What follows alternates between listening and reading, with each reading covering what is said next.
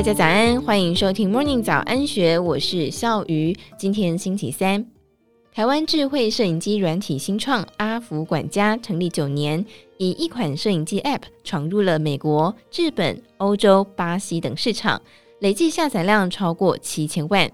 创办人宋智信在八月十号宣布，阿福管家将会在台湾上市家用摄影机，还要增加三成人力，扩增台湾总员工人数到百人规模。二零一四年，阿福管家从软体起家，不同于传统的监控市场业者，大多都是先有硬体才研发软体。宋智信认为，当时硬体市场竞争激烈，于是先从软体下手，并且看到一块没有被满足的需求。也就是其实需要监视器，但以为这产品很贵，安装不容易的客群。因此，阿福管家不跟其他品牌竞争硬体摄影机，而是开发 App，主打用一只旧手机下载 App 就可以轻松变身智慧摄影机。而且这样的摄影机不只能够解决安全问题，也可以看到家中的宠物有没有吃饭，包裹送到了没有，小孩到家了没，有没有在写功课。就这样子开启了蓝海市场。阿福管家资深研发总监彭伟豪说：“团体开发的软件本身具有 AI 动态的侦测功能，可以依据用户需求来设定，让摄影机判断什么样的物体在移动，有没有人进出。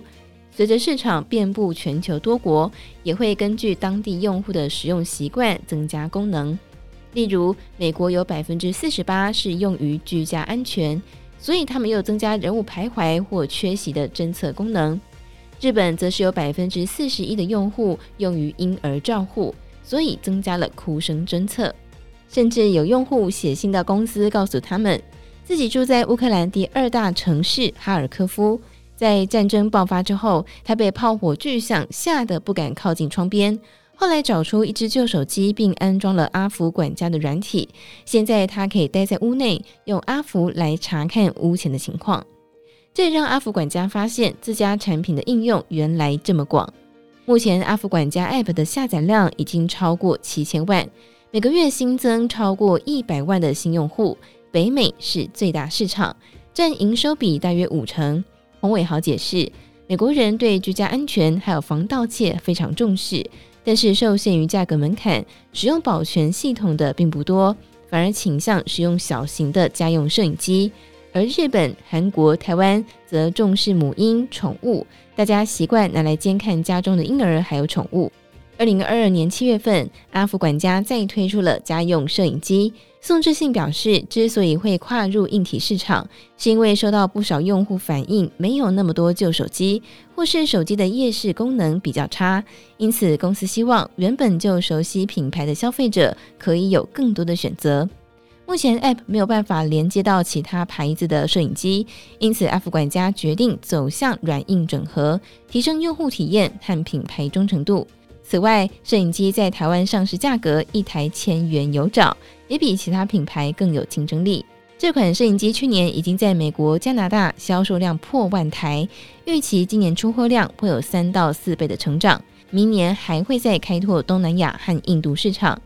宋智信说：“阿福管家虽然是台湾品牌，但是台湾人对他们认识不多，希望接下来可以透过征才还有媒体沟通，深耕台湾市场。”以上内容出自《金周刊》，更多精彩内容欢迎参考资讯栏。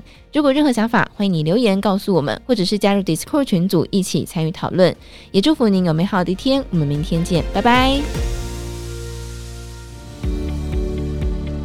听完 Podcast 节目，有好多话想分享，想要提问却无处可去吗？别烦恼了，现在只要点击资讯栏下方的 Discord 社群平台连接，输入昵称就可以立刻问问题，与主持人互动哦。让我们一起在学习的路上不孤单，等你来加入。